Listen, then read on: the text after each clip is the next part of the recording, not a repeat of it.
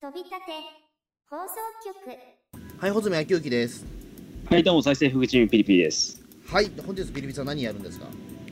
今回はですね、この冬の、えっ、と、トピックスとして、ガンダムの新作がやっとったんですよ。あ、そうなんですかはい。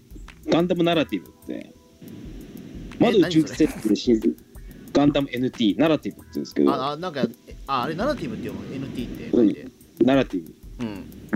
でも、穂積さん、ファーストガンダムしか見たことないし、他は見る気がないい言ってるじゃん G ガンダム見ましたけど、え G ガンダムね、G ガンダムは本当に見るべきだと思って、これだったら、まあ、ガンダムっていうか、ロボットものとして別個に進められるだろうってことでですけど、でもゼータガンダムもいいよ。えうーんと、ちょっといまいちハマりきれなかったですね、ゼータガンダムも。どこら辺くらいで、あのもう脱落しちゃったんですか？いや、いや、まあ、ななんていうか、うーんと、どのあ、いや、脱落はしてないし、一応電話見ましたよ、でも。うん、あ、ゼータ見たんだ。一応見たんだけどね、でも特に喋ることないなと思って。うんマジで？うんそんな響かなかったんだ。僕響かないんですよね。こうなってくるとですね、で、ガンダムオリジンも見てないでしょ？穂積さんとかガンダムトークがね、とてもしづらいんですよ。こんなに熱がないと。うん、まあだからガンダムトークをするんだったらまあもしかしたらだから SD ガンダムとかの方だったらあのだいぶ喋れるかもしれないんですよ。SD ガンダム懐かしいな。うん。あのだからあのなんか将軍みたいななんかそのあの武者ガンダムみたいなああいうことはできるんですよ。日本が舞台だからちゃんと。え？あの外人の名前が出てこないちゃんとね頭入ってこないんですよ俺。アムロレイトはあれは日本人の名前らしいですけどね。ああそれはだからちゃんと覚えられましたよだから。うん。そうなの？あんまりだからそうなんですよね。うん。紙指弾とかになっちゃうとちょっとピンとこないっていうか、やっぱり感情移入できないんですよね、なんかいまいち。まあ実際やっぱり。うん、いアミーユが男の名前でなんで悪い？俺は男だよってや、でもそれはわかるんだけど、怒って紙優が男の、女の名前だってわは、あれじゃないですか。でもそれって、当時の子供たちって分かったのかな？るわかんないと思う。か、分かんないよね、普通ね。うんうん女性で紙優って人も俺会ったことがないし。うんうん。うん、あれはどうなんですか、でも。うん、あれはそ後付けの知識とかなんですかね。いやいやいや、そんなことはないですよ。うん、そうなんですか？はい。えあの、シャアとアムロが再会したあたりも全然穂積さんはビビッとこなかったんですか？まあ別にそんなにだっていやあだからある程度これってさしょ仕方がないところで、うんある程度こっちはねそのねまあネタバレみたいなのもたくさん食らってるわけなんですよ結局見る前に、うん。しょうがないよ。だってスパロボとかいろいろ出てるしさ。え？スパロボとかいろいろ出てる媒体も多いしさ。そうそうだからね僕だからそのゼータガンダムとか全然知らなくても間接的にいろんなところでネタバレを食らってた状態なんですよ、うん。うん、これこれこれはすごいっていうことでだから結果的にだから全部知ってる話になっちゃってたっていうところもあるし、まあ、これは名作の宿命みたいなところもあるんですけど、うん。うんまあ、かといってそんなにねやっぱりだから今更例えばほらあのデビルマンを例えば1巻から最終巻までよ全部読んだとしてやっぱりそのうん熱量としてはやっぱり昔に比べて今あのそんなに強くないと思うんですよ多分40年前に読んだ人と今だと。うーん。そういうもんなのか。うんなんでごめんなさいなんですよ結構ガンダムに関しては今のところ、うん、例えば今スター・ウォーズに関して例えばその公開当時の77年の時の熱量で喋るって言われてもちょっと無理なんですよまくこれは無理だろうな。だからそれに近い状況になってるんですよ、ゼータガンダム、僕にとってもやっぱり。でも古典を楽しむっていう上ではゼータは結構いけると思ったんだけどな。うん、うん僕でもやっぱりいまいちだったんですよね。うん、だからその見た年齢にもよると思うんです。ファーストガンダムはなんだかんだで僕中2で見てるからさ、うん。そうだったらやっぱハマれたのよね。かファーストガンダムって僕が中1とか中2とかそうだよね LD とかビデオが解禁された頃だからうん。うん。これまで見る機会がだったと思うんですよね。なるほどね僕はある意味ちょうど良くなくてゼータとか逆者のビデオを見てたんですよねうん。だから非常に親しみがあります中間のところからだから来て、その、なんだろう、前身みたいなところでそのファースト見てたみたいなところでしょ、だから多分。うん俺ファーストが本当の本当の最初みたいなところだからそれまでは例えば武者ガンダムあってもそれはもう別次元の話だからファーストガンダムとかそのに関してはファーストガンダムしか知らない昔のオタクみたいなことになってるんですよやっぱり。うん。うん。でファーストガンダムについてはしゃ喋れますよ、うん、でもそこからはやっぱりわからないっていうのが正直なところなんですね、はいりましたね。そうなってくるそとの、ガンダムなんだなんだなな奈良漬けみたいな名前もよくわかんないんですよまあ、ガンダムユニコーンという福井春俊先生が書いた主あの小説を媒体にしてユニコーンシリーズっていうのがうん。アニメ化されてヒットしたわけですよ。うん。でこれも綺麗にまとまった話なんですけれどもさらに続編というちょっと衝撃展開がうん。始まりまして、まああの UC ネクスト100プロジェクトって呼ばれてるやつでして、うんまああの逆者以降ユニコーンから、まあ、ビクトリーガンダムあたりまでうんこの期間結構いろいろ作品がポチポチあるけれどももっと密に間を詰めていこうってプロジェクトの始まりなんですねこれは。本当に興味はなさそうですね。これはやっぱ分かんないことが多すぎるよやっぱりそれはやっぱり。これは助けてもらうしかない。うん、いや助けてみましょう助。けて助けてください誰か。え今回はガンダムに強いまさにオタク芸人ガンダム超人伊藤弘樹さんをお呼びしております。伊藤さんどうぞ。どうもスーパーヒーローマニアの伊藤弘樹北尾僕を怪獣キヨコとこと呼びます。ーはいどうもよろしくお願いします。よろしくお願いします。なんだかんまだでもなんか2ヶ月ぶりぐらいですかもしかして。あなんか2ヶ月に一遍くらい僕はもしかして富立放送局に呼ばれてしまうのかもしれないかな。かもしれないですね。かもしれない。えーまあ今回はね結構最初の自己紹介の名乗りも綺麗に決まったからね僕としては満足だけど。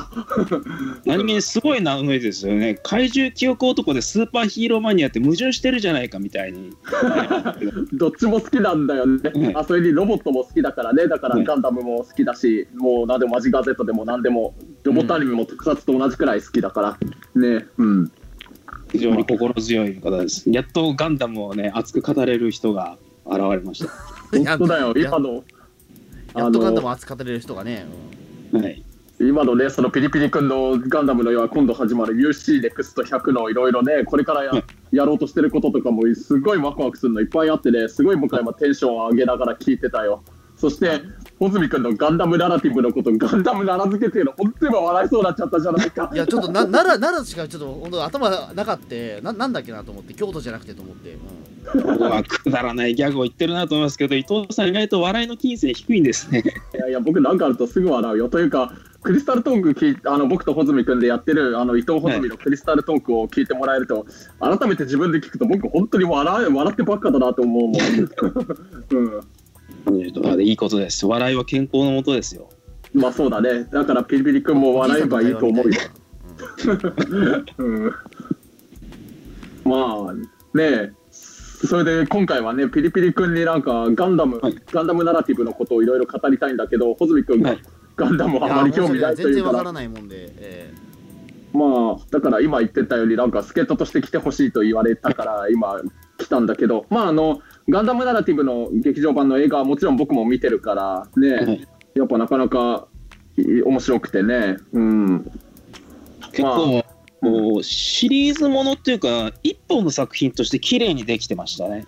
そうだよね。まあ、うん。あのなんていうかガンダムユニコーンのねちょうどあのうまい具合に綺麗に続編としてもやってるしね、うん。でもまああのなんというかなかなガンダムって結構い今もういくつかの世界観の作品があるけどいわゆるあのファーストガンダムやゼータガンダムから始まる宇宙世紀のガンダムファンの人からねがねすごい喜びそうなところがいっぱいあるような気がしたよね。そうですね、うんなんか本当ね、ファーストガンダムの話もするし、ゼータガンダムの話が、なんかすごい思った以上にいろいろあったしね。うん、あの主人公の人たちがゼータガンダムの劇中軸っていうんですかね、まあ、時間軸でいうとゼータガンダムの頃に生まれた子供たちってことなれば、そうなんだよね、あの奇跡の子供たちって言われてるね、主人公のヨナ・バシュタと、あとミシェル・ルオとリター・ベルナルの3人かな。うん。うん。そうそう。なんかね、うん。なんか結構ね、あれってなんか、ゼータガンダムのさ、なんかテレビ版のなんか映像、あ、てかこれってごめん、どこまでネタバレ言っていい感じなのかな？これはもう思いっきりネタバレをしまくりましょあ、いいの？わかった。じゃあ、ねじゃあもう本当にね、あの、これ聞いていただいてるリスナーさんもね、あの、もうガンダムナイトとかも見ていただいたものと思いながらも喋るけど、あの、なんかすごい、あの、ナラティブのさ、映画の中に、昔のあの、ゼータガンダムのテレビの映像とか、そのままなんか使われてたりとかしてたよう。そうね。ですね、逆者のあの奇跡のシリーンとかも、そのまま当時のフィルムからそうだよね。スキャンして取り込んでましたね。うん。ちょっと胸熱だったな、あれは。そうそう、あれすごいなと思ったの。なんか、ゼータってなんかここ十何年かくらいで、なんか結構劇場版のゼータのイメージの方がちょっと強くなっててね、あのスパロボとかでも今はもう劇場版のキャラデザーで出てくるし、そうね、作が違うもんね。うん、そうそう、例えばあの、誰かな、あの、ファイユイリーだって、あの、ね、今、あの、あら、あの人、あ新井さんの声で、ね、新井さとみさんの声で亡くなったりで、劇場版のなんかスタッフになってるイメージ強いもんね。4とかも島津紗友子さんじゃなくて、ゆかなさんだったりするしね。そうね、ちょっと寂しいところではあるんですけれどもね。うんでもなんか久しぶりだから映画のあのあのスクリーンでテレビ版の画質というかそれのゼータガンダムの映像を見れたなって僕思いながら見てたよその時うんこれは不思議な体験でしたね。僕あの劇場版のゼータガンダム見た時とかは全部新作で描きゃいいのにみたいな感じで、うん昔のテレビシリーズの映像を使い回すことに関して何もありがたみを感じなかったんですね。うん、でも結構あれがなんかいろいろきっかけになってその後のあのエヴァの新劇場版とかも結構あの劇場版ゼータがなんかいろいろきっかけになったみたいな話は聞いたけどね、うん、技術的には結構いろいろもたらしたものが大きいと思いますよ。もともとの16ミリのものをスクリーンにかけてもなんとうん、言えるっていうのは。まあねそういういろんな映像の何ミリとかそういう技術的な話はきっとピリピリくんのが詳しい感じになっちゃうとは思うけどね、うん。まあ、結構、ね、いろいろ氷川さんとか、うん。かのえーあのいわゆるアニメの技術とかに詳しい解説の方とかも語ってましたけれども、あのぜ劇場版の「ゼータガンダム」って昔の映像と新作の映像をミックスしてるじゃないですか。そうだね。新作の映像はフィルムっぽくしなきゃいけないわけですよね。あそうなんだね。うん。この技術も相当あの映画界に貢献したみたいで。うん。デジタル作画だけれどもフィルムっぽくっていう。うん。それが多分ねさっき伊藤さんが言ってたエヴァとかに転用していった技術のことだと思いますよ。ああそうなんだね。うん。はい。うん。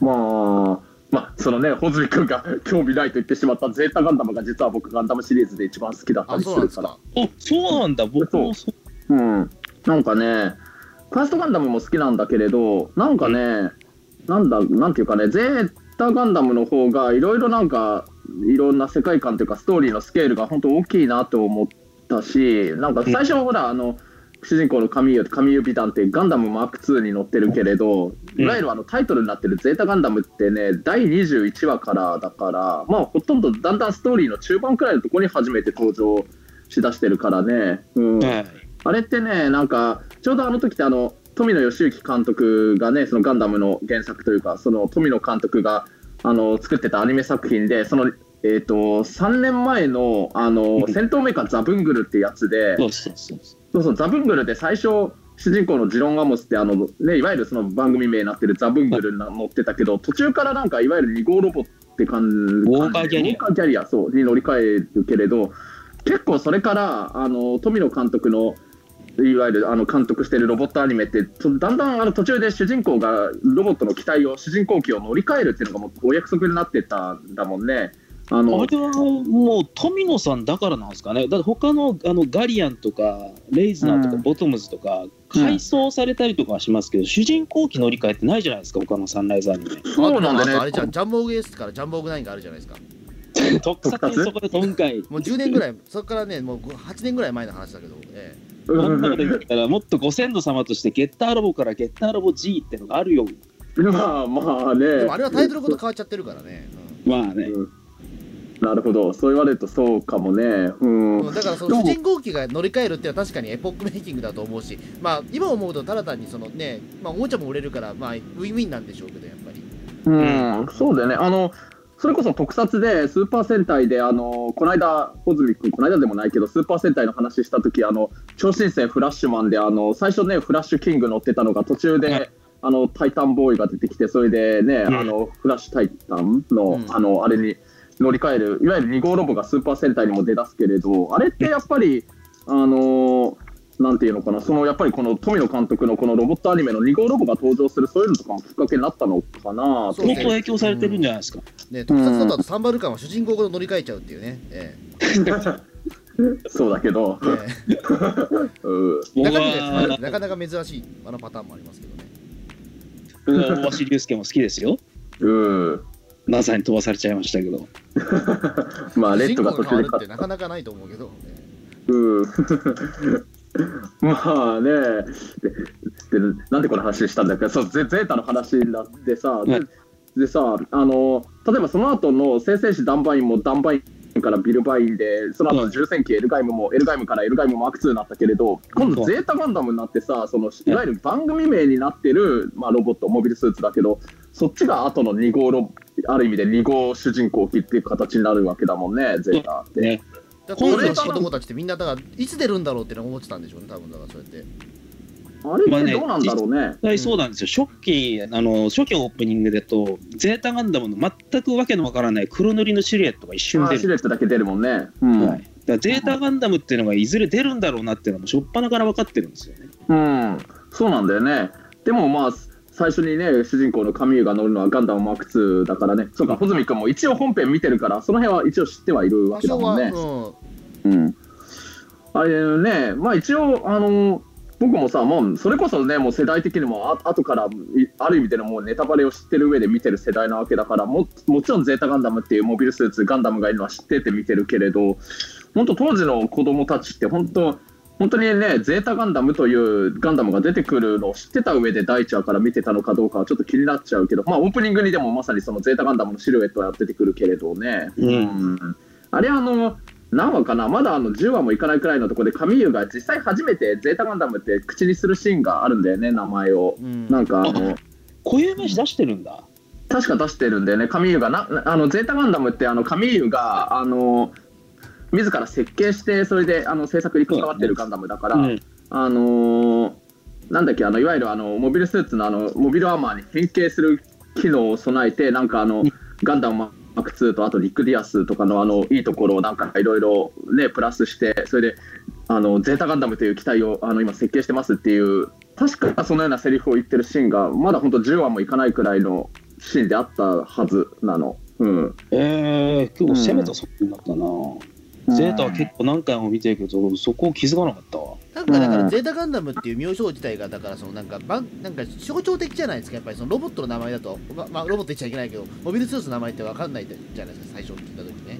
うん、だ確かにね。から多分そういうふうに思った人もいたんじゃないか、中には、多分最初の頃は。うん、確かに。だからそのドラゴンボール Z の Z の意味をやっぱり詮索しちゃうみたいなとこですよああそうかもね。あれもだから、うん。まあ、Z 戦士っていうふうに後からつけられたけども、Z の意味ってやっぱ分かんない、分かんなかったじゃないですか、やっぱり。確かにね。うん。だから多分、うん。ゼータガンダムも同じような感じだったんじゃないかと思うんですけどね。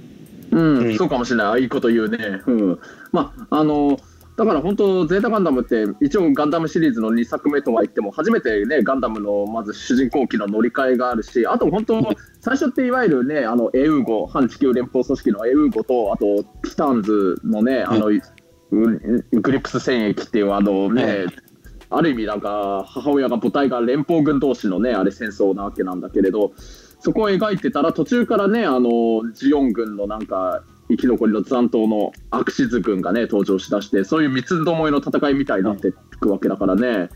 うん。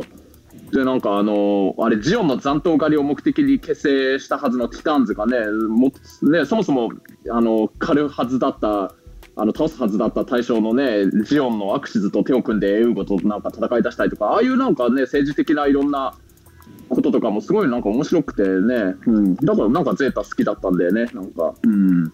そうね。うん。クワトロシナが好きだったな、僕は。ああまあもうねこれはもはや誰もが知ってるよねあのシャア・アズナブルがね、うん これ演じる池田さんからすると当時はなんでシャアはこうなっちゃったのかなみたいな感覚でややってたみたいなんですけれども。あそうなんだ。へえ、でも僕は結構クワトロバジーナのあの人間っぽいところをところどころ見せる変人が好きで、うん。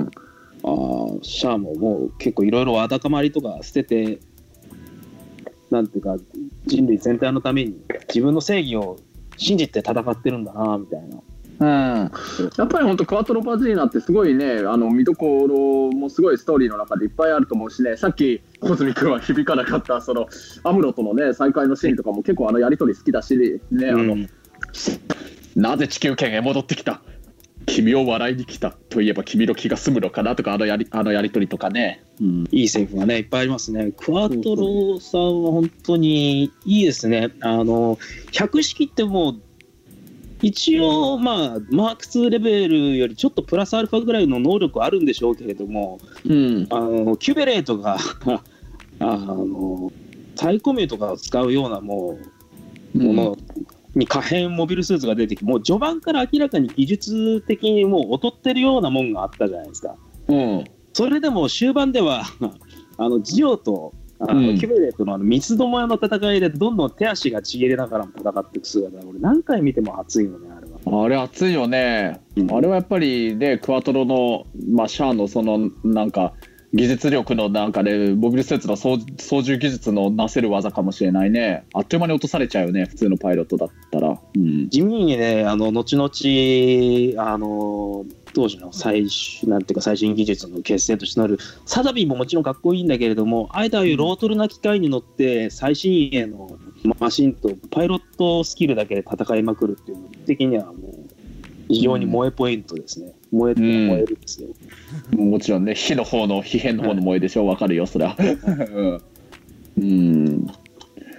まあね本当結構主人公のねあとカミーユがねもともとファーという幼なじみがいたのにねフォフォーとなんかキスしたりとかね、うん、まあ、うん。ファーストガンダムでもねあのアムロもずっとフラウボーっていうね幼なじみがいたけれどちょっとララーと惹かれ合ってででもそこであれ一応シャアとのなんていうか三角関係ってわけではないのかな。なんかちょっといろいろ複雑なそういうのもあってね。結構ファーストガンダムのオマージュというかねあのフォウがあの死んじゃう時だってアムロとシャアがそれを見てなんか歴史はまた繰り返すのかって言ったりだとかね。そうですね、うん、なんか一つ一つドラマもすごいあると思うんだよね。うん、僕はねあのーララァを殺しちゃったことに関してのアムロの悲しみって、うんあっけに取られて多分みんなあんまりついていけなかったんじゃないかなと思うんですね当時の人も。でも、うんフォーが死んじゃった時のカミーユの悲しみっていうのは結構見てる人も普通かなりストレートに分かったと思います。うん、そうだね。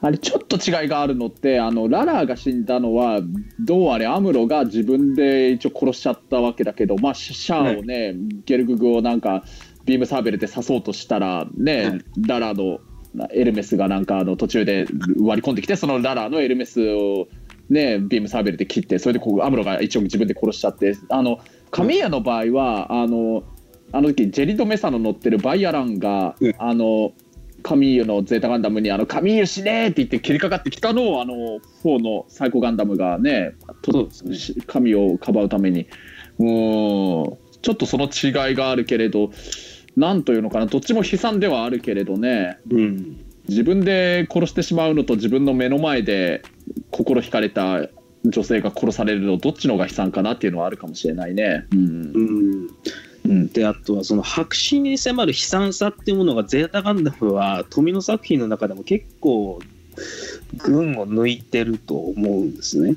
まあねテレビ版ではねだってカミーユは精神崩壊しちゃうわけだからね。うんまあもうここまで頑張って命かけて特攻攻撃までしたらもう最後に頭もおかしくなっちゃうでしょうって僕はもう納得するしかなかったですよ、うん、でさあれってさ今一応今回のテーマってガンダムナラティブみたいだからナラティブの話ちょっとだけ戻すとさ あれってあの回想シーンがあのねテレビ版の画質のあのゼータガンダムだったしあとうん劇場版でさこれせっかくの,、うんあのいいシーンだったのがさあの、はい。クワトロのダカールの演説のシーンでカットされてたっけ？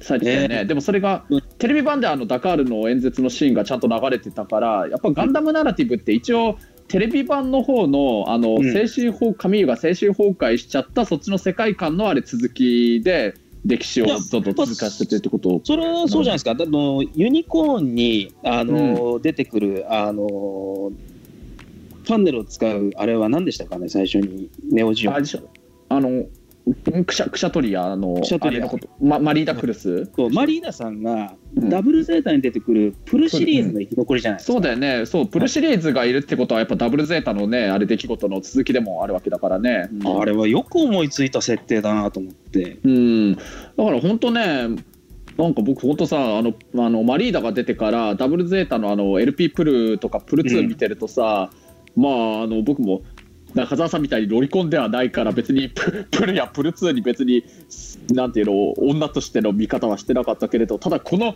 このロロリ少女のプルが大人になると、あんなマリーダみたいないい女になるのかとか思いながら見るようになっちゃったよね。うん。そうだね。うん、あのほ穂積君もう僕ちゃんとねあのたまに穂積君に話振るからねちゃんと油断しないでね。穂積君はあのがダブルゼータは見てない？見てないあ見てないのか、そっかうんまあ見てもいいし見なくてもいいかな なんて、うん、結構ねダブルゼータはねあのねゼータガンダムがあまりにもやっぱり暗い内容すぎたから、うん。結構前半の方はねすごいギャグ満載のねあガンダムなんだけれどまああのガンダムのギャグって印象がないないですけどそうだよね。そう思う。うん。うん、ST ガンダムではないのになんか結構コメディ的に最初描いててそれが賛否両論だったんだけどまああの後半からはだんだんやっぱりゼータガンダムやファーストガンダムと同じくちょっと暗い内容になっていくけれどまあ今名前出したそのプルっていうねはいあの女の子のキャラクターがいいんだけどそのプルが出てきたあたりくらいからだんだんちょっと内容が暗くなっていくけどはいはいねそうそう。うん。だから本当そのあのガンダムナラティブってもう本当にそのファーストガンダムとゼータガンダムとダブルゼータと逆襲のシャアのとあとガンダムユニコーンの本当うまい具合にそれぞれの要素を引き継いでるなって本当思うんだよね。うんだってね、あの主人公ヨナバシタだけどもう一人のあの主人公のミシェル・ルオだってこれルオ紹介でねなんか養子になったっていう設定で。うんしかも、あの、ゼータガンダムで出てたルオ紹介のおばちゃんが、キャストもちゃんと夏木レオさんで出てきてるのね。ああステファニー・ルオーがね、うん結構ね、あのー今まで登場した人たちがまたなんかオリジナルのキャストでいっぱい出てくるのお多いもんね。うん最初さ僕さそのあのこれキャラクターとさそのあの声優のキャストの見てたらさあの、まあうん。ミネバ・ザビア出てきててあの、まあ、ガンダムユニコーンの時の藤村あゆみさんだけれど、あのせっかくねガンダムユニコーンの正当な足陸続きの続編なのにバナージの名前がなくてさ、まあうん。ガンダムユニコーンの主人公のバナージリンクスが。だから、えあのせっかくの続編なのにバナージ出ないのかなと思ったらこれネタバレ言っちゃってもちろん大丈夫だもんね。あの最後のシーンのあたりでさあのヨナを助けるためにガランシェールが出てきてガランシェールジュニアガランシェールジュニアが出てきてああの最初キャプテンのスベロワジンのジンネマンの声がしてそれでなんかほらあのヘルメットとパイノーマルスーツとヘルメットをかぶってるけれどあの内山聖輝さんの声がしたキャラクターが出てきてあバナーズ出てきたぞって思いながらね拍手軽く拍手しちゃったよねあの最後のあたりのシーンで。あれはね、胸熱ですね。胸熱だよね。うん。かなり話をすっ飛ばしちゃいますけれども、あのなんかあのフェニックスあのユニコーン3号機ってなんかフェニックス？うん。宇宙に飛び立っていっちゃうっていうかなんかどっか行っちゃいそうになるじゃないですか主人公ごと。でそうだね。バナージのあの魂っていうのかなニュータイプリンクで助けてくれるじゃないですか。うん。その時のビジュアルがユニコーンガンダムが包み込むかのようなうん幻影っていうのかな？ビジュアルで。うん。主人公の、えー、誰？ヨナ。うん。助けるのね。おうん。これいい演出だなと思う。う。ん。なんかね本当まあユニコーンの主人公はもちろんバナージだけどこのナラティブの主人公はヨナで2人の主人公がね本当になんかねそれぞれ、なんていうのかなリンクするというか本当になんかまあそのナラティブって本当にユニコーンある意味でのユニコーンのストーリーの中のある意味一つのなんていうの続きなのかなって思ったりとかもするしねうん、うんガンダムって宇宙世紀ものでいくつか作られてはいるとは言ってもうんあの前の主人公と今の主人公が共演するってついぞゼータ限りなんですよね。そうだね。まあそうだね。だから映像化してるのはそうだね。そうだから先代と次の世代がうん。なんか一緒にまた物語を作っていくんだなっていううん。空気感はねこれもう早くもシリーズの続きが楽しみです。うん、楽しみだよね。わかんないところいっぱいあるんですよね。ユニコーンっていう作品、あのーあったわけですけど、あれで結局ネオジオンと地球連邦の関係はどう解決してないんだみたいな。ああ、まあ、戦争自体があれってもう終わったってわけではないんだっけかね。うん。もうねユニコーンもう一回見なきゃあかんかなと思ったんですけどなんで今のあのネオジオンがまだあの、うん。ネオジオン2とかあんな物騒なものを平然と作れるような余力を持ってる。確かにね。確かにそうだね。この世界は一体何がどうなってるんだろうっていう結構疑問符はありつつも、うん確かに。うん。新しく始まるこの宇宙世紀のうん。物語ね、うん。こっから先行っちゃうと結構やりにくいと思うんですよ。うん。だってこの先にまず控えてるのをポンポンと出しますと、あのうん。フォーミュラ91と V ガンダムがあって、うん。そこではもうサイコフレームとか出てこないじゃないですか。出てきてないね。もうその時代まではそうだね。残ってない技術だよね。なんかねうんまあ、劇中でもサイコフレームは封印しないとあかんですねみたいな、い隕石弾き飛ばしちゃったりするわけのわかんないことを起こしますし。みたいな。うん。まあ多分僕の予想ですけれどもこのナラティブから続いていくユニコーンの続編っていうのはいかにサイコフレームをこの世から抹消するかっていうお話になってくるんじゃないかなと思うんですよね。ああそうかもしれないね。確かに。うんまあねこのユニコーンやナラティブってそのサイコフレームをなんなんていうの受けるといわゆるあのデストロイモードみたいになって暴走しだしてみたいなそういう結構危険視されてるところがあるもんね。うん。今回の劇中ではさらにすごいことにあのネオジオング2にサイコフレームが使われてることによってサイコフレームって逆襲のシャアで初登場したわけですけれども、まあ、最後には人間の意志の力を吸い込んで実体的なエネルギーみたいなものを使ってアクシズを弾き飛ばしちゃったわけですけれども、ネオジオングはその力の応用みたいなことをやってなんか見えないなんか手みたいなものがうん。あのガスシリンダーとかをぐしゃーってなんか噛み砕噛み砕くっていうかなんかすげえことを行ってましたね。そうだねうん歴代のガンダムの中でもこんなぶっ飛んだ戦い方って G ガンダム以外ないんじゃないかなっていう。なんか宇宙世紀のガンダムでもやりすぎちゃったなーってのはあるかもしれないね。うんそうでも歴史的にもう宇宙世紀ってあのフォーミュラ91から V ガンダムまでああいう風に続いていくってことはもう決まり事なわけで、うんアクション面をこれ以上派手にするっていうのは結構リスキーな方向に行くと思うんですよね。うん。うん、だからそこら辺をどういう風にやっていくのかなっていうのは楽しみですよ。そうだね。うん、まあえっ、とほ穂積君は逆襲のシャアは見て見てないんですよ見てないんだ。見てないですよ。一回も？うん見たことないです。いや一回も見いやそれを見てたら見てるっていう見て一回も見てないから見てないそうだね。そうだね。一回も見てうん一回でも見てれば見てるって一回も見てないってちょっと衝撃だな。まあ、これもしょうがないとしか言えないけど。しょうがないですよ、でも。でもやっぱファーストガンダムしか見てない人はそうじゃないですか。でも逆に言うとそれしか。あのーまうん。あ、たただあのただあのダブルゼッタよりかは穂積君に僕はお勧めするかな逆襲のシャアあのうんただねファーストガンダムのアムロガンダムって終わっちゃった存在なんだよな まあまあね確かにあの結構そのね富野監督ももともとだってガンダムってシリーズ化するつもりではなくてファーストガンダムでちゃんと綺麗にあの完結してるんだけどなんか結構やっぱりいろいろねスポンサーだとかいろんな大人の人たちにはいろいろ言われてそれでなんかゼータガンダム作ることになっちゃって あこれでガンダムもシリーズ化しちゃうんだなみたいに思ったって話は聞いたことあるかもしれないからね。だからまあうん結局そのねお卒業しちゃったっていう感じではあるので中2で、うん。まあ見てそれでまあ1年ぐらいで卒業しちゃったっていう感じだから、ううん。んまあ逆襲のシャアはあのアムロとシャアのねちゃんと決着を描くためのあの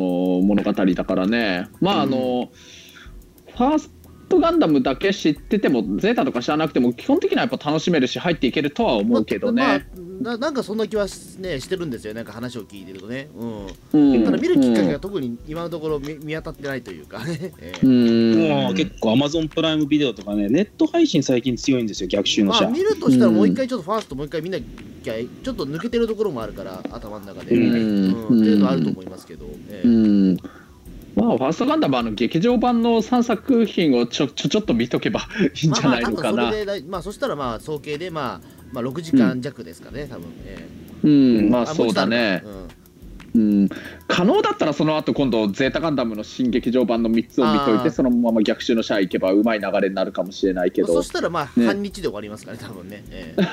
うん。ねうまくうまくうん。え。うん、ああそこら辺もね、あのー今のところ、あの劇場版のゼータがありってなるとダブルゼータって黒歴史になっちゃってるじゃないですか。そうなんだよね。ダブルゼータにあれ繋がらないことになっちゃうんだよね。あの世界ではもうゼータはあれで終わりで逆者にはどうにもつながらないんですかね。新ダブルゼータとか作ってくんないのかな。あえっ、と逆者にはつながるんじゃないの？ダブルゼータにはつながらなくなっちゃうかもしれないけどあれあのそのゼータで劇場版でもあの、まあ、要はクワトロがシャアが途中で行方不明になってなんか結構いろんな地球圏のそういうのになんかいろいろ絶望してそれで反乱を起こしたっていう流れにはなっていくようになっていくんでしょあれは。そうするとハマーン様が生きてるままになっちゃうんだよな。えそうなの？あれ？あそそうかそうだね。ハマンそう確かにねハマンってあのあの劇場版の方の世界観ではどうなっちゃったんだろうねっていうのは確かに気になるね。うんもう最後に逃亡計画を企ててましたね。うん、そうだねハマーンはダブルゼータじゃないと決着しないもんね。うん、まああとはそうだよね。なんだっけかなあれダブルゼータであのグレミトトが反乱を起こして、それでいわゆるあのプルシリーズを作り出すっていうのもあれもあのいわゆるアークシズのあのハマンのネオジオン軍の中でのなんか内内紛というかそういうのがあって、それでプルシリーズ作っていくわけだもんね。うーんあれはでももうなんだろうな劇場版のゼータガンダムの方の続きでやっていくとあくまでそのエウーゴは介入しなかったけれどあの何あそこのネオジオンの中でのクーデターは起きてそっちのハマーンとグレミーの対立みたいなのはあったのかね。うーんでもねいずれにしてもダブルゼータありきのユニコーンなんですよね。そうだよあのネイね。ルアガマ出てくるじゃないですか。何が出てくる？え？ネイルアガマ。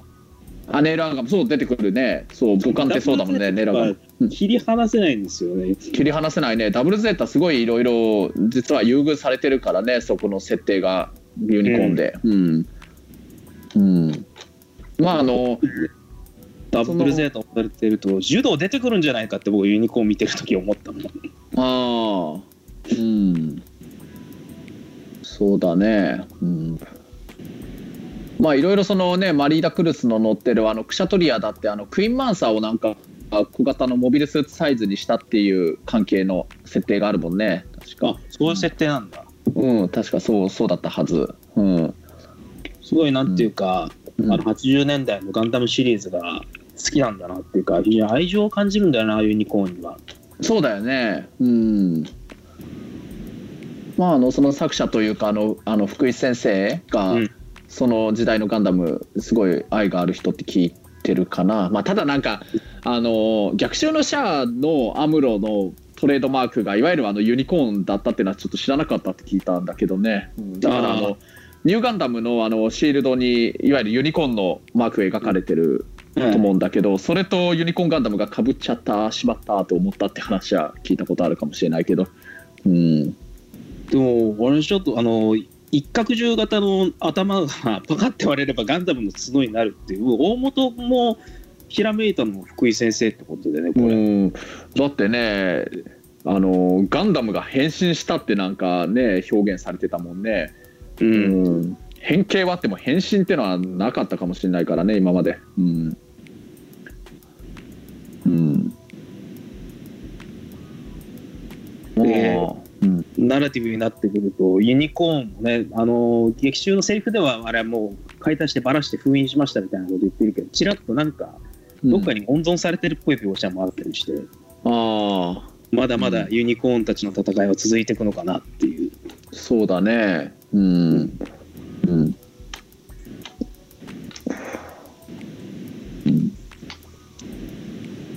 だろうね。まあなんかあのーしかもら来年ね、その、ガンダムの誕生40周年で、いわゆるそのね、あの、UC100 プロジェクトの、UC うん。UC ネクスト100プロジェクト。UC ネクスト100プロジェクトで他にもいろいろ今まであの作品としてはあったけれどそれ結構いろいろ映像化いろいろしていくって話も今出てきてるでしょ、まず僕がその映画館で見たのだと「先行のハサウェイ」がなんかもうねこれはもうネットニュース、スとかでも出てましたけど、改めて画面でね、ハサウェイと、うん、ちょっとすごい望遠で撮ってるとは言っても、あうん。のクシーガンダムの姿、そうそうクシーガンダムがね、うん、見れたな。しかも三部作でやるのね、そう3部作でやるらしいね。うん。大掛かりにやっていくな。うんとね。いろいろ気になっちゃうよね。まず、ん。ハサウェイやっぱり佐々木希さんなのかなっていうのがまず気になっちゃうしね、うん、結構佐々木希さんって声変わられてるじゃないですか。変わったよね。うん。でもあの悠々白書とかのファンからするとそこら辺は結構、なんか最近の佐々木さんのはちょっとやっぱ昔と違うよなみたいな意見とかやっぱりちらほら出るけれども、あのハサウェイに関してはあ大人になってハサウェイ、で、うん。そういう舞台も指揮したりしてリーダーシップも取るハサウェイってなるとこういうなんていうか心強いというかうん。強い声になるよなみたいな。うん。そうだよね。もうだからハサウェイね佐々木希さんだったらいいなと思ってるよね。うん、もうそう思いますね。うん。あえて変えたりはしてほしくないな。そうだよね。あとあれ先行のハサウェイってあれ何時代設定がいつだったのかな、えっと逆襲のシャアの何年後くらいだったっけ？あの逆襲のシャアの何年後になるんだろう、あれは。えっ、とまあまあちょっと今うー忘れたなら調べろって話なんだけれど、まああのユニコーンがねだ宇宙世紀あの0096でこのナラティブがその1年後くらいだったっけ、うん。うん。あのこのユニコーンとナラティブの時代よりかは後ってことになるんだっけ？ああうん。宇宙世紀105年とかそのくらいだったんじゃなかったっけ？確かあのうん。あマフティー・ドーランは宇宙世紀100年代に入ってからそうですね。うんそうそうマフティー・ドーランだよね。うん。えっ、とねあれちょっと待って僕がね間違えてなければ宇宙世紀あの読み方なんていうの？あの105年じゃないの？たし確か、うん、あ、105年ですね。すごい、さすが。あやっぱりそうだえまだ何も見てないで言えた 自力で思い出せた、うん、だからまあつまりあのユニコーンの、あのーなんだ10年は経たないけれど9年後だとか8年後とかくらいなわけでしょユニユニコーンやナラティブのだからあのこの、あのーユニコーンのこの出来事はねこの今度劇場版になる先行のハサウェイの中で触れられるのかなっていうのがちょっとそこも気になるかな。売れられると思う。うん、なんか全く触れられないというのもねあのちょっと少し不自然な気がしちゃうもんね。同じ宇宙世紀なんだし、あのただまああの原作では当たり前だけどガンダムユニコーンよりこっちの先行のハサウェイのがもう20年くらい先に作られてる作品だからね。当たり前だけど原作ではユニコーンのことは全くふ、ね、触れられないわけだから、うん。その辺をどうするんだろうねってのは気になるかな。うんまた、先行のハサウェイは、あの、映画の逆襲のシャアとはちょっと違って、クエスをハサウェイが殺しちゃったことになる。ああそうだよね。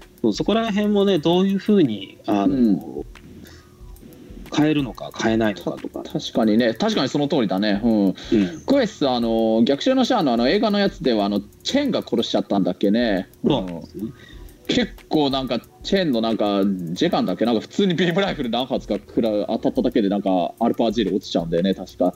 でそれであのはそれ見てハサウェイが切れてハサウェイがチェーンを殺すっていう結構富野監督らしいというか、結構悲惨な状況になっちゃうもんね。あごめん穂積君逆襲のシャアを進めときながら今すごいネタバレ言っちゃってごめん。あ大丈夫です。ちゃんと聞いてなかったんで大丈夫です。え あそうなの、えええでも編集するとき多分聞いちゃうと思うんでまあえ。うん、あのい一応いつ僕穂積君に話しかけるかわからないからよろしくね。えよろしくです。はい。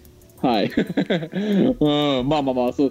だから本当その辺をねだからあの劇場版のいわゆるあの映画の逆襲のシャアのつながりにするのかそれとも、まあ、この原作のね先行のハサウェイのハサウェイがクエストを殺した。まあでもこのこの設定って結構やっぱり重要な設定だからそっちの方でやるんだよね、きっと。そうじゃなきゃハサウェイがどうしてそういう反乱を起こしちゃったとかそういうののちょっと理由が一個なくなっちゃうような気がするしちゃうしね。うん。うん、そこら辺も新解釈でね、変わっていくのかもわからんですけど。うーん。まあねあのー当然ハサウェイのはが本名だけど当然マフティー・ナビーヨ・エリンって名乗るんだよね当然。うん。うん。これがね劇場版いいつ公開なのかな？えーっと一応来年度としかまだあそっか。まあもうあと1年しないうちくらいに、あうん2019年冬って書いたんで今ウィキペディアちょっと見てみたら。まあだからもう1年後くらい。来年来年の年末くらいかもしれないねじゃあ。もう平成上は終わってる頃ですねじゃあもう。そう平成終わってるねもはいう完全に。うん。なるほど。新年後初めてのガンダム作品かもねもしかしたら。うん。あとこの間なんかあのマリン君あのごめん。あのピリピリ君の言ってたそのあの何ピリピリ君の言ってた。僕気づいてなかったんだけどあの、うん。クロスボーンガンダムのなんか X のマークが出てたってあのよく気づいたねその。UC あの NEXT100 っていうプロジェクトっていうロゴがハサウェイうん。予告の時にドーンって出たんですけれども、うん。あの F91 フォーミュラ91ガンダムとかで一番端っこに V ガンダムがいて真ん中あたりにクロスボーンガンダムがいたことに僕は気づいてしまったんですよ。ああよく気づいたねそんなの。すごいよ、おうえーって思ったな。うん。えこれも映像化視野に入れてるんだ。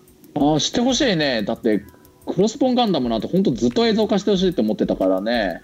うん、うんなんかね最初僕それこそスパロボでやっててさもう15年前だけどあの第二次スーパーロボット対戦アルファでさクロスボーンガンダムが最初出てきた時に、なんかまあ音楽かっこいいしあの山口勝平さんのトビアのセリフもかっこいいしキンケ・ドゥ・ナウのこの間亡くなっちゃったあの辻谷浩二さんのセリフもかっこいいし、うん、だからクロスね。あのクロスボーンガンダムさもう本当例えば OVA とかでもいいからもうすぐにでもアニメ化してほしいなって思いながら見ててもう15年以上経ってようやくもしかして実現してくれるのかなと思ってるんだけどね。期待しちゃうよね。うん。うん。うん。まあこれも、まあ、トビアは絶対山口勝平さんであってほしいけど、うん。まあキンケルーはもうどうしようもないね。辻谷さんでやってほしかったけれど。うん。うん、どなたかうん、代役でやられることになるでしょう。そうだよね。うーん。うーん。まあね、だから、ね、逆襲のシャアが終わった後ね、ガンダムユニコーンやって、それでガンダムナラティブが今回やって、その後ね、あの、先行のハサウェイがあって、一応その後ね、あの映像化してるので言うなら F91 がフォーミュラ91があってそれでクロスボーンガンダムがあってビクトリーガンダムがあってって流れになってくるのかな。まあ、うん。クロスボーンガンダムって実は何気に作品数すごい多いからね、うん。あれ結構原作ありますよね。僕読んだことほぼないんですけれども。ああのいわゆる無印というかそれのクロスボーンガンダム終わった後に今度鋼鉄の7人っていうやつやってであとスカルハートってやつとかがあったりだとかだんだんねあのねその無印のクロス普通のクロスボーンガンダム終わるとねあくまであれ主人公トビア・ロナクスの物語だから、もうキンケドゥとベラ・ロナってもう出てこなくなってくるらしいんだよね、うん、僕も全部は見たくないけど、うん。まあ、いわゆる普通のパン屋さんとしてもあの平和に平凡に暮らしていくみたいな風になるらしいんだけどキンケドゥとベラは。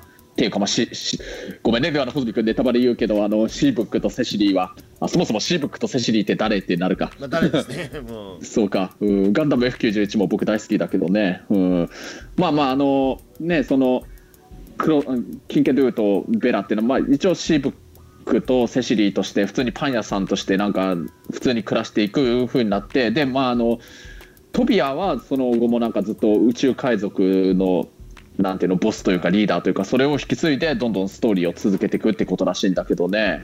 うん、これももう全部ね順番になんか映像化していったらすごいなと思うんだけどね。うん。もうね結構あのフォーミュラ91とかもあの、コスモバビロニアうん。なんか貴族主義の連中とか一体どっから湧いてきたんだみたいな感じで。あそうだね。それも気になるねこれもガンダムに結構詳しいいろいろ資料集とかを読み込んだりしてる人からすると結構丁寧に説明できるんでしょうけど僕は そこまで詳しくなくて結局なんでこんなことになってるのかあのフォーミュラ91を見た時分かんなかったんですね。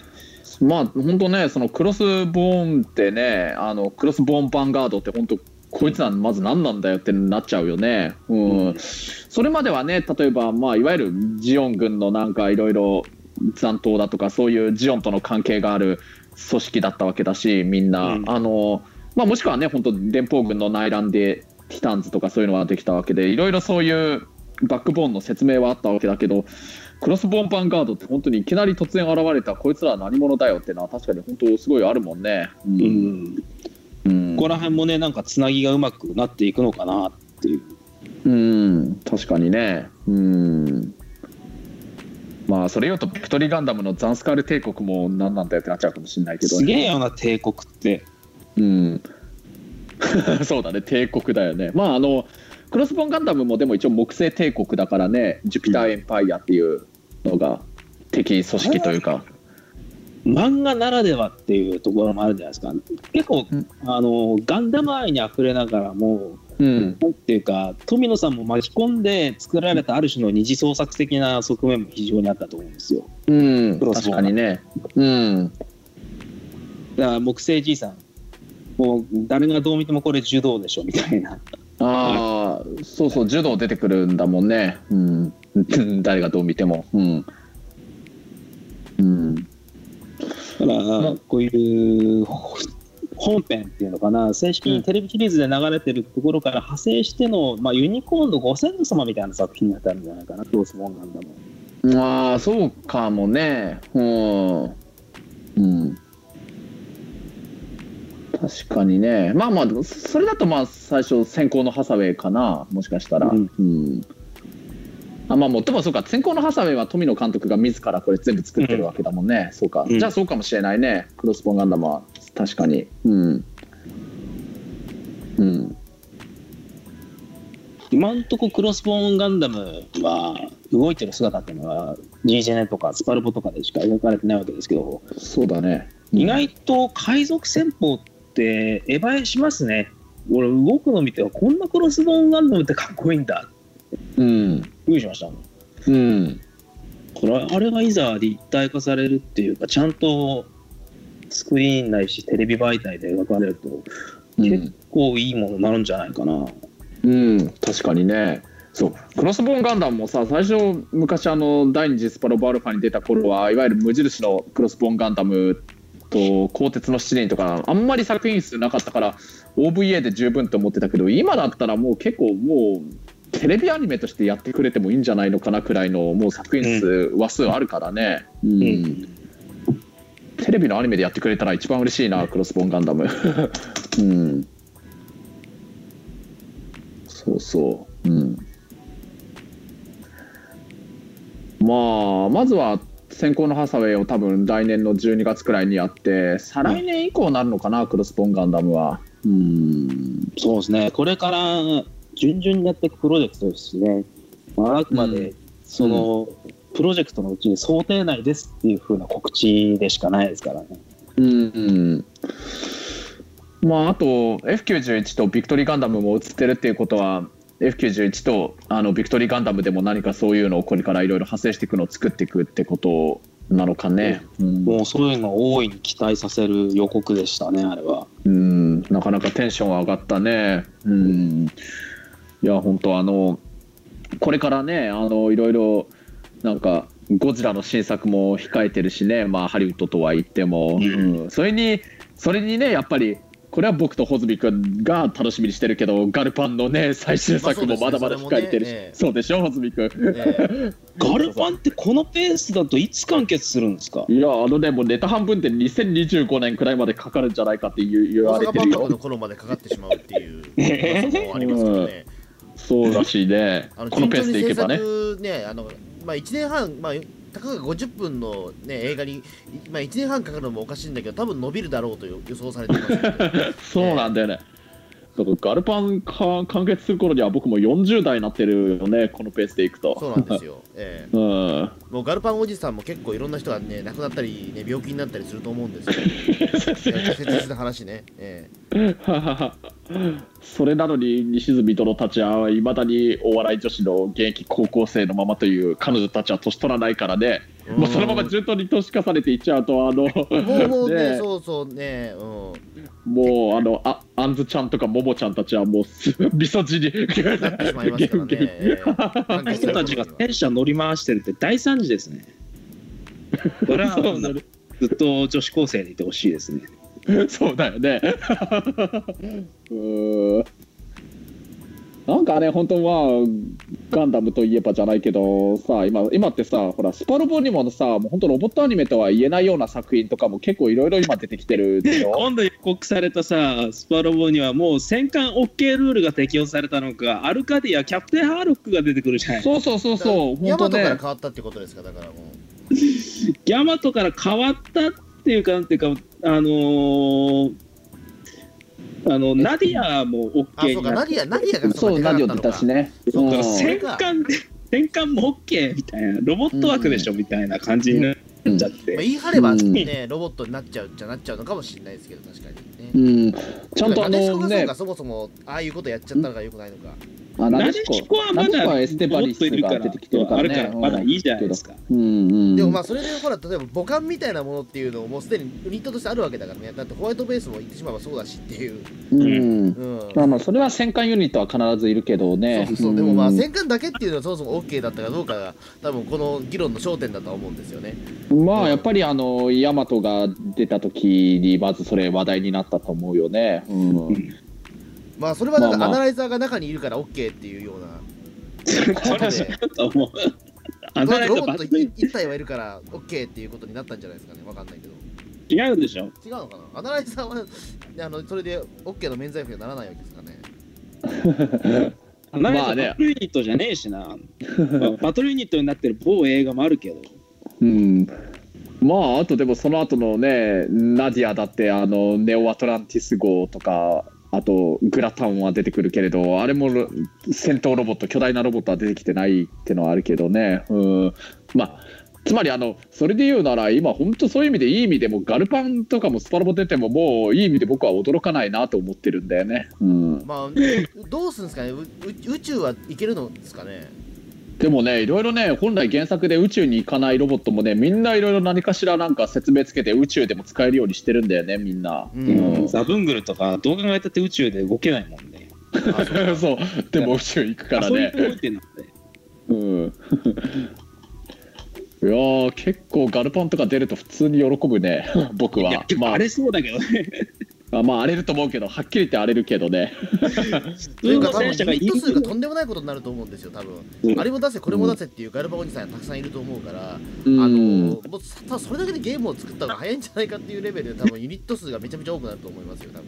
うんまあまあね。まあああとガルパンってもう本当の意味での敵はいないわけだからね、まあ、みんなあのあくまで戦車道っていう競技の中で戦ってるけれど本当に戦争で殺し合いをしてるわけじゃないからその辺は難しいかもしれないけどね。うん。まあそうです、まあ。でもまあ一応ねねあのスパロボの世界ではそのユニットが撃破されても死ぬことはないじゃないですかやっぱり。死なない、まあ、基本的には死なないね。うん。うんイベントじゃない。イベントじゃない限りはとりあえず、わーっつって、うん。うん。うん。それでまあ脱出するって脱出するじゃないですか、うんうん。うん別にガルパンだって白旗出せばなんとか、えうん。うん。そうだね。うん。ーなんとかなるというか。うん。このノリでガルパンのキャラクターたちがザクとかさ、インベーダーとかを撃破したらそれもうシュールだよ。まあねシュールだけれどまあねでも本当今もうスマホのやつのスパロボとか含めるともうケロの軍曹とかクレヨンしんちゃんとかも出てるくらいだからね。うん。例えばなんかスマホのやつにはなんか宇宙刑事ジャパンまで出てさ、もうロボットで出たんでね。何でもねえじゃねえかよみたいな。特撮出てるからね、う。んまあ、あと10レンジャー出てるしね、ん。そうそうそう。メカゴジラも出たからねうん、うん、じゃあもうもうだからもうとりあえずロボットであれば何でもいいっていうかね感じだですから。まあとか機械であればいいのかもうすでに、うん。うん。うん。まあねだからいろいろ期待しちゃうんだけれどね、うん。なんでなんかクロスボーンガンダムの話してたと思ったらいつの間にかガルパンの話になっちゃってたのかもう忘れちゃったけどな、まあいつの間にかスパロボの話になってましたからね、ええ。うん、ああだからあれだあのこれからそのねあのネクスト UC100 プロジェクトでこれからいろんなガンダムの先に控えてそれでゴジラもハリウッド版控えてるしガルパンもあるねって話僕のあせいだった。話もう話が果てしなく広がっていきますね。まあでも結局今のだからスパロボがそういう世界観なんでしょ果てしなく広がりすぎちゃってるっていう結局は。そうだね。てデビルマン、ンなんてだって出てるんでしょ次はだって。ああ出るらしいね、うん。だからもうどうなってんのって話だよ。デビルマンなんてロボット用じゃあなんか機械要素ああるのそもそもって話じゃないですかそれ。全くねえよな。だからマチンガー Z 全く VS デビルマンって映画作られた以外の理由がないじゃないですか。うん。そんなデビルマンリスペクトっていうだけ、うん。うん、いやうんだったらじゃあ結構仮面で OK なのかって話じゃないですか。出るんじゃねそのうち結構。なんか本当絶対出ないって言えないよねもう本当に、うん。デビルマンうん OK ならだってね別に結構仮面出しても問題ないじゃないし変身変身ポコイダー出しても問題がないわけじゃないですか。あ そうか。結構仮面じゃなくて結構仮面か。そうそうそうそう、うん。ええうん。うんで僕はもうスパルボにそれは中身は鍋やかんさんが恋しなきゃいけないんですけど。おいいね。それいいね。夜間さん。うん。あそのうちスパルボに杉下右京とかも出るようになるんじゃない？どうどうやる？んですねだから 杉下右京だからあれですかね。だから紅茶振り回したりっていう。戦いはしないと思うけど。戦いはしないと思うけど。うん いやわかるユニット扱い以外何も出てくるんじゃないですか右京さん意外に強いんだよ。れ 強いけどでもそれロボ対ロボット向けの能力なのかわかんないけど全然うんそれマスターアジア的な強さではないから右京さんの強さは別にまあね。まあスパロボもね今ねスマホのやつのそのクロスオメガのやつですごいなんか力入れすぎてあんまり前からのなんかねおなじみのルールのスパロボでやるやつだともう今1年に1個くらいしか出なくなっちゃったからちょっと物足りない気がしてんだよね。もっといろいろ出してほしいなスパロボ事情あんまわかんないんですけど今はスマホゲームになっちゃってるんですかほぼほぼ。ほとんどスマホではもう次々新しいの出てきてるけどね、うん。もうあのいわゆるあのゲームのゲーム機使ってやる昔からのシステムのスパロボは今本当にねもう23年前くらいから1年に1個しか出なくなっちゃってるね、うん、でもね僕は F 以降やっぱ声が出るスパロボが非常に好きなんですよね。まあね。ですよね。だからクロスオメガとかだと、あのレザリオンとかも出てくるけど喋らないんですよせっかく喋らないんだよねスマホのやつって。うん。あのだからどう見るかなんですね、スパロボ。スパロボをキャラクターもののゲームとして見るか、それとも携帯性の優れるゲ優れたゲームにするか、どっちかなんですよ。スパロボのシステムってどうやってもその、えー、とやっぱりその PS2 とか3とか、そういったあの、えー、と据え置きハードよりも絶対携帯ゲームの方が向いてるゲームだと思うんですよ、間違いなくスパロボって。うん、まあそうだね。うん、うん、だとしたらやっぱりその携帯性を持ち運ぶんであれば、もうそれはやっぱり声って一番そのデータ容量食いますから、やっぱり実装できないっていうことにもなるし、まあ、かといってそうしてもキャラクターゲームとしては魅力はそがれるんだけども、じゃあどうするかっていう時に、まあどっちを取るかになっちゃうと思うんですよね、多分。うん。ところがどっこい、もう今のね iPhone とか Android ぐらいの性能があるとねフルボイスいけるっぽいんですね。お本当ですか？じゃあ、じゃあもう、まあじゃあ両方とも、じゃあもう気にすることがスマホゲームに移行した方がいいっていうことですよね、じゃあもう。これからはもしかするとそういうベースでスパロボもリリースされていくのかわかんないですけど、うん。えっ、となんつったかなスパロボ。あのねスマホ向けのスパロボなんですけど DD だったかなあ DD っての出るらしいね。それにデビルマンとか出るんでしょ？そうそうそう。うん、うんあのプロモーションビデオとかね、うん。あとは今なんかデバッグ作業じゃないけれども限定的にこれあのデバッグ的なことができますよね。デバッグってお試しプレイっていうか、うん。まあテストプレイみたいなもんでしょ、デバッグテストプレイですね、えうん。ーあれバをユーザグがあったらーをあの報告してくださいっていう。えーそうそう。うん。あれをユーザーにもやらせるシステムでな、そういう時先行代になったか、ついに。うん それの映像とかね YouTube とか乗っかってたりしますけどフルボイスなんですよね、おー。おう。うん。もうなるほど。じゃあもうほとんどじゃあスパロボに対しては資格がないわけですよね。もうもう本当にだからその、うん、どこでもやっぱりプレイでもできるし、まあ、あのフルボイスでキャラゲーとしての魅力もあるっていう。うん今のスパロボができないのって今神谷明さんを使うことぐらいじゃないのかな？それぐらいしかないんだよ。うん。まあ神谷明さんもいろんなかつてロボットアニメの主人公いっぱいやってるからね、うん、今度コンバトラー V 復活するんですよ。だけどやっぱりゲッターとかはあの OVA ゲッターとかのままなんですよね。うん、あでもコンバトラ V だったら三谷裕二さんは声入れるってことなんだよね。うん。ていうか昔の声使ってんじゃないですか、多分。ああそうかな。ライブラリー出演の。そうかな。昔の声、だってそれ、だってあのスパロボは、えーなんだっけ、そのオリジナルの例えばその DVD から、えーとうん。音を取ることっていうことしないから確実にだってその取り下ろしさせるじゃないですか。うん。だ別にだってそれはコンバトラ V は過去に出てるわけだから別に元の声あるんじゃないですか、別にね。そうだねだってあの西川大作ってもうあの診察できないもんね新録は。だって立壁和也さもうん亡でしょ？くなってる人もいるし、うん。うん。そうだそういう人は間違いなくライブラリー出演だろうね。うん。まあいまだに大胆3が毎回のように出てくるけど波乱万丈なんかずっとライブラリー出演し続けてるもんね。うん。あのまあ嬉しいことですけどね。鈴木さん。のうん。まあね。あの辺りはだからもうねスパロボの宝として多分ずっと使い続けるとは思うんですけどね多分。うん。うんねうん。だからまあね、うん、スパロボに関してはだからまあこの先は多分携帯、まあ、スマホゲームで、うん。うん、いいいいんじゃないですかわかんないけど。そうだね。今やってないからなんとも言えないですけど、うん。まあクロスオメガってやつもねちょっとね前からのスパロボとちょっとシステムが違ってね僕全然知らないやつなんだけどチェインクロニクルっていうゲームと同じようなシステムらしいんだけど全然なんかいわゆるああいう戦略シミュレーションゲームとしてのあのシステムのスパロボが僕好きだから全然やってないんだけど今度のスパロボ DD もねその前からのおなじみのシステムのやつだったら多分すごいやりたいと思うんだろうけどね。とは思ってるけど。パッと見た感じで、あの、おなじみのスパロボっぽい感じですああそれならいいねあそあそれは楽しみだけど。うん。うん。うん、まあ声はね本当に別にないからやらないっていう理由にはならないけどただまあ会ってくれた方がもちろんいいけどね。うん。そう。ただ、こういう、なんだろうな、ゲームがソフト媒体とか、そういうダウンロードとか、そういうパッケージを手元に置けるっていうか、そうのじゃなくて、配信ゲームになると、なんかあの、終わりますって言ったら、そのまま終わりじゃないですか、運営元が。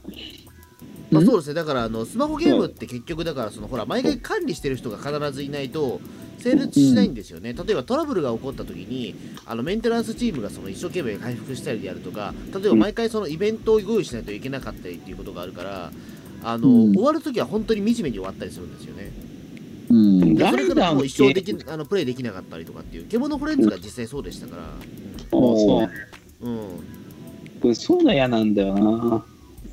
まあ、だからそういうことで言うと、やっぱりそのね、はい、こういうススーパーロボット対戦何々みたいなソフトができましたんで、買ってくださいっていうような形でやるのが、まあ、本当は一番ゲームとしてのは正しいと思うんですよね。今はだから本当にアーケードゲームみたいな感じだと思うんですよ、ゲームセンターのね。うん。もう結局だからその、この媒体はだからこのずっとここにあるけど、いつかなくなるっていうのが、ううんうん。ん、でもそういう時代になってくるのかもしれないしね。時代があるし、アーケードゲームとか、ああいうお金を毎回払ってやるみたいな。実際スマホゲームが今そうじゃないですか、やっぱりその課金、課金はやっぱり必要になってくるから。だからゲーセンとかが溢れてた頃にある種戻ってる経済システムみたいなのがでもけゲーセンはやっぱりゲーセンでまたほら独自の文化をずっと築いてきたわけですからやっぱり。あの、ゲームセンターよくだからその言われてるのはえっ、と家庭用ゲームができた時点です。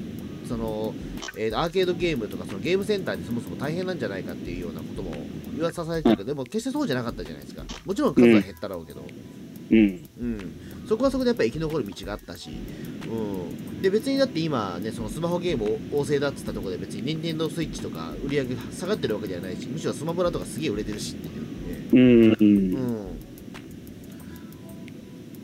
だからやっぱりだからうまくそれは共存してるんじゃないですかやっぱり。なるほどね。うん、ううん。ん僕早くスマブラやりたいです。かスイッチ買って、えまあスイッチね任天堂スイッチも。うん今度出る僕もスパロボ T をやるために任天堂スイッチは買おうとしてるけど。当ですか？いいな、うえん。うん。僕は来年の4月ぐらいに妖怪ウォッチが出ると思うのでそれそれ待ちですね、ええそれがそれが出たらあの、えーとスマブラも買います、ええ。ほうほあとポケモンも買います、えうええ。まあなんか任天堂スイッチでもやれるあのそのスパロボ T は3月に出るらしいから一応ギリギリまだ平成に出るんだよねうん。ああじゃあそれがじゃあれ平成最後のスパロボになるんですかねそうかもね、うん。うん。スパロボ DD というやつはなんか2019年あの配信開始予定としか書いてないからいつなのかわかんないけどね。それはなんかちょっとあ怖いですね。なんか2019年配信予定っていうのはあのじ何月って決めてないかとは結構伸び伸び放題伸びなりますよね結構ねうん、まあまあいいけどね。スパロボ T を先やっておけばいいと思ってるからね。うん。うん。ねうん。昭和のロボット。あ昭和のロボットが何もっと出てほしいな。うん。まだまだ大剣豪とか出てこないの。あります？石丸さんそうだね。やってほしいよ、大剣豪とか。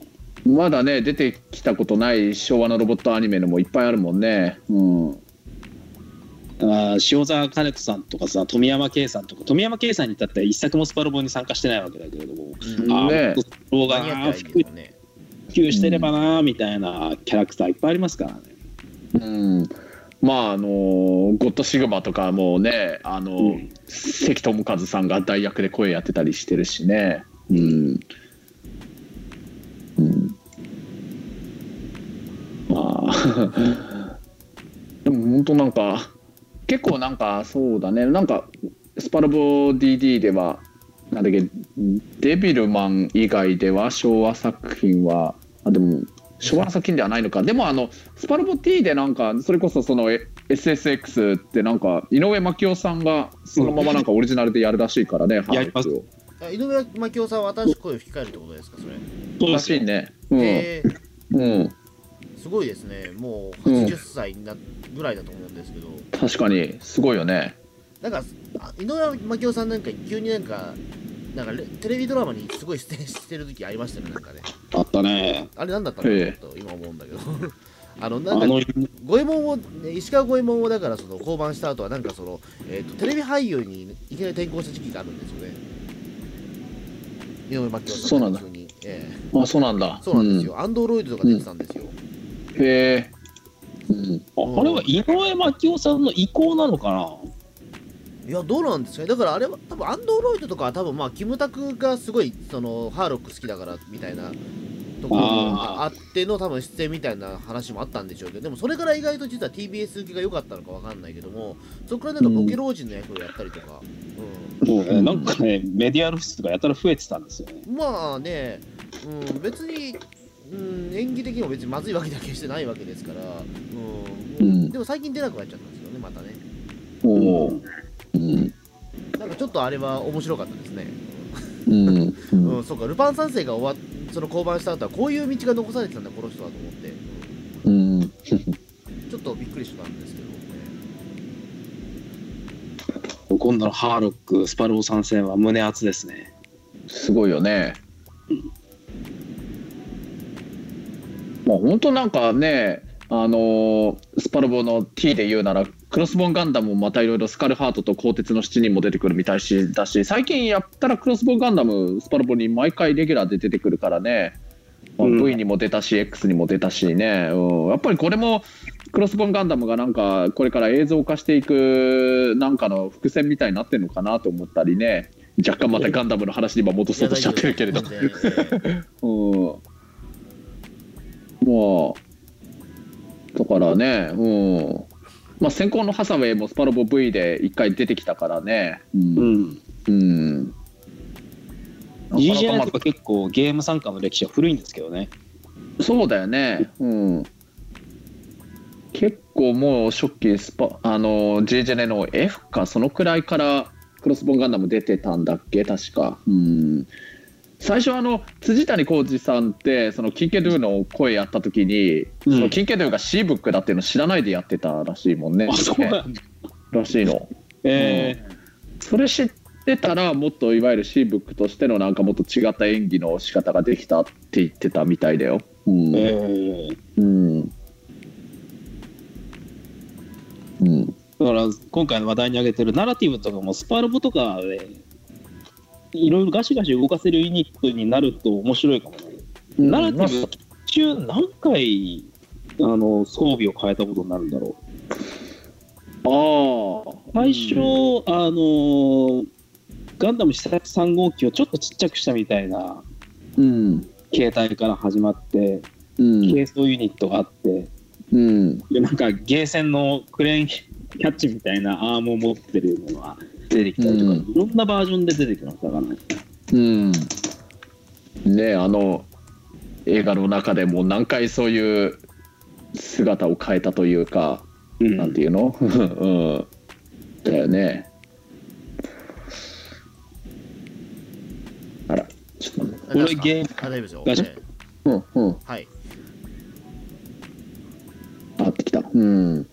なんだっけ？ガンナラティブガンダムのねそうだよね。いろいろ、うん、A 装備だとか B 装備 C 装備3種類あるのか、うん、これもあんまりなんか宇宙世紀のガンダムでなんかいろいろパーツを変えて武装を変えるっていうのは珍しいかもしれないね。うん、うまあもともとあのなんだろうガンダムシードとかでは結構あるけれどねそれ。うん、宇宙世紀シリーズではね、うん。あの地上用と宇宙用のフルバーニャンに切り替えるガンダム試作1号機ぐらいしかないんじゃないかな。そうかもしれないかな。うん。ね。えうん。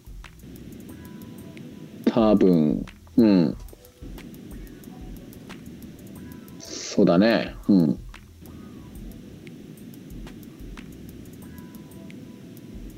うん。うん。うん。うん。はいじゃあまあそろそろじゃああれですかねもうね。うん。あの大丈夫ですか？僕は何とも言えないんですけど、え結構飛び立て放送局って前もなんか東映アニメフェスフェアの話した時もそうだけど結構本来のテーマからいろいろなんか話が派生して広がっていくのが多いから面白いねこれ、うん、まさかガルパンの話が出るとは思わなかった。いやいやだってあの穂積君だけを退屈な思いさせるわけにはいかないからね。いろいろ僕もあのゲストのくせにもう本当にねメインのお二人のこといろいろ気遣ってるつもりなんですよ。こんなお気を使わずとも。いやいやいや。ええ。うん。えまあ大体こういう展開になるとはやっぱ思ってましたけど普通に、ね、それはもうね、ええ。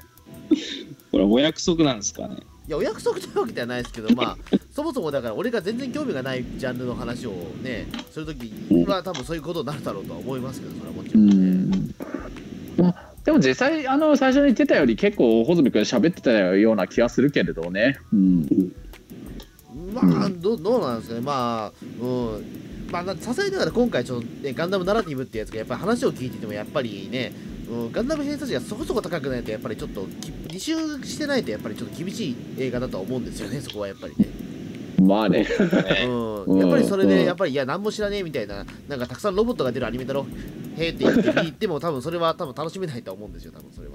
相当、あのー福井春俊作品が好きじゃないと、長っていうか、今の穂積さんじゃ楽しめないと思まあそういう作品もあってしかるべきだとは思うしう、うんはいもちろんもちろんそれはね、うんええうんだから別にその映画自体は別にまあ何も言うことはないんですけども、うんうんうんまあでもね、でもガンダム40周年っていうのはなかなかやっぱり歴史ねやっぱだからそうガンダム40周年っていうのはちょっとやっぱり改めて驚きましたけどねそうか40年前なんだっていうねうん来年で40年前だね。ファーストガンダムから。うん。そうですね。だから僕がだからそのガンダムを見始めた時っていうのはちょうど20年だったんですよガンダムああそうう。か。もね。ねそれで LD ボックス発売とかしてたんだよね。うん。そうだからねだから僕の中ではまだガンダムって比較的新しい文化な気がしてたんですよね。そのウルトラマンとかねゴジラとかに比べると、まあまあそれまだそれに比べると実際そうだけど。